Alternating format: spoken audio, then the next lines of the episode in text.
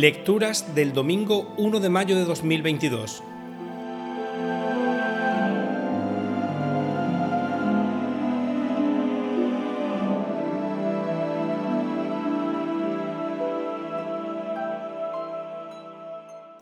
Primera lectura. Lectura del libro de los Hechos de los Apóstoles. En aquellos días el sumo sacerdote interrogó a los apóstoles y les dijo, ¿No os habíamos prohibido formalmente enseñar en nombre de ese? En cambio, habéis llenado Jerusalén con vuestra enseñanza y queréis hacernos responsables de la sangre de ese hombre. Pedro y los apóstoles replicaron, Hay que obedecer a Dios antes que a los hombres. El Dios de nuestros padres resucitó a Jesús, a quien vosotros matasteis, colgándolo de un madero. La diestra de Dios lo exaltó haciéndolo jefe y salvador para otorgarle a Israel la conversión con el perdón de los pecados. Testigos de esto somos nosotros y el Espíritu Santo, que Dios da a los que le obedecen. Azotaron a los apóstoles, les prohibieron hablar en nombre de Jesús y los soltaron. Los apóstoles salieron del Sanedrín contentos de haber merecido aquel ultraje por el nombre de Jesús. Palabra de Dios. Salmo responsorial. Te ensalzaré, Señor, porque me has librado. Te ensalzaré, Señor, porque me has librado.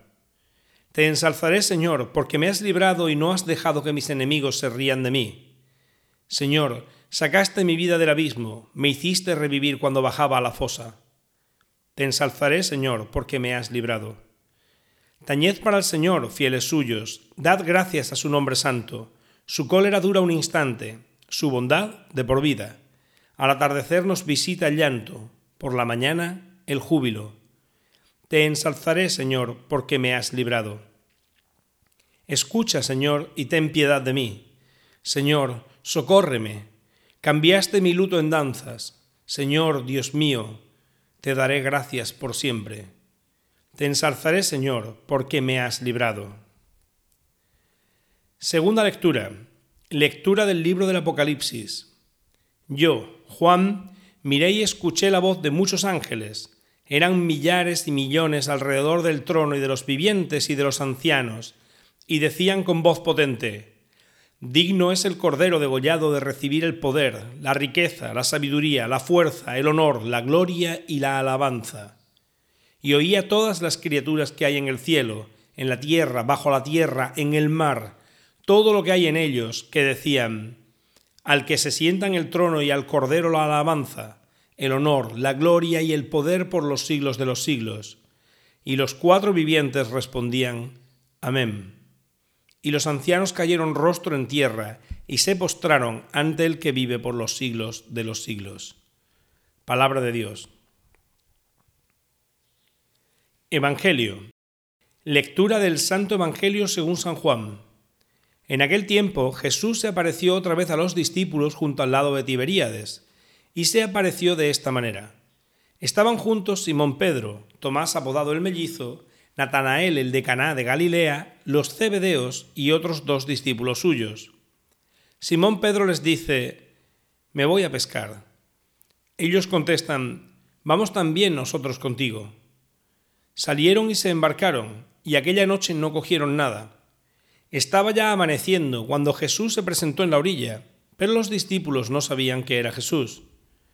Jesús les dice, Muchachos, ¿tenéis pescado? Ellos contestaron, No. Él les dice, Echad la red a la derecha de la barca y encontraréis.